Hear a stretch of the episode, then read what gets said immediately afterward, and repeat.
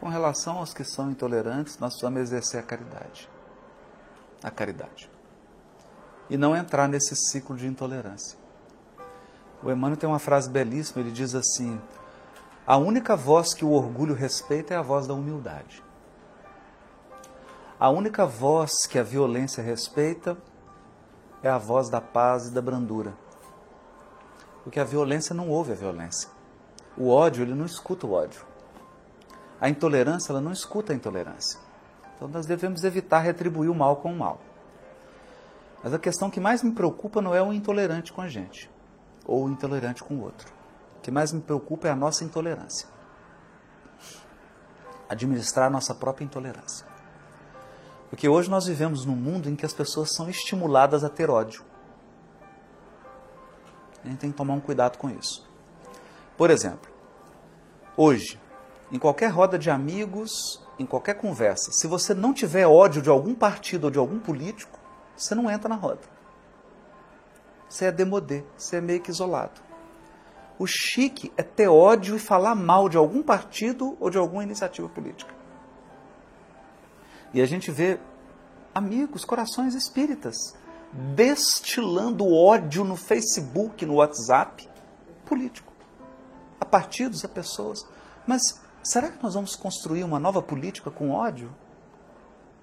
Será que é assim? Não é assim. Não é assim. É, as pessoas são estimuladas a ter ódio por gênero, ódio por preferência sexual. Ter ódio, ódio, ódio. Então a gente vê uma pessoa toda tatuada com hábitos. A gente é. é você é levado a, a ter ódio, a execrar. Então é preciso tomar muito cuidado com isso. A gente ficar vigilante no nosso grau de intolerância.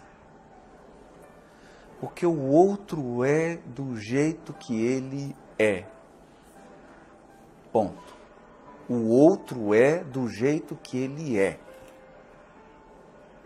Então, amar o próximo, respeitar o outro, é aceitar o jeito do outro.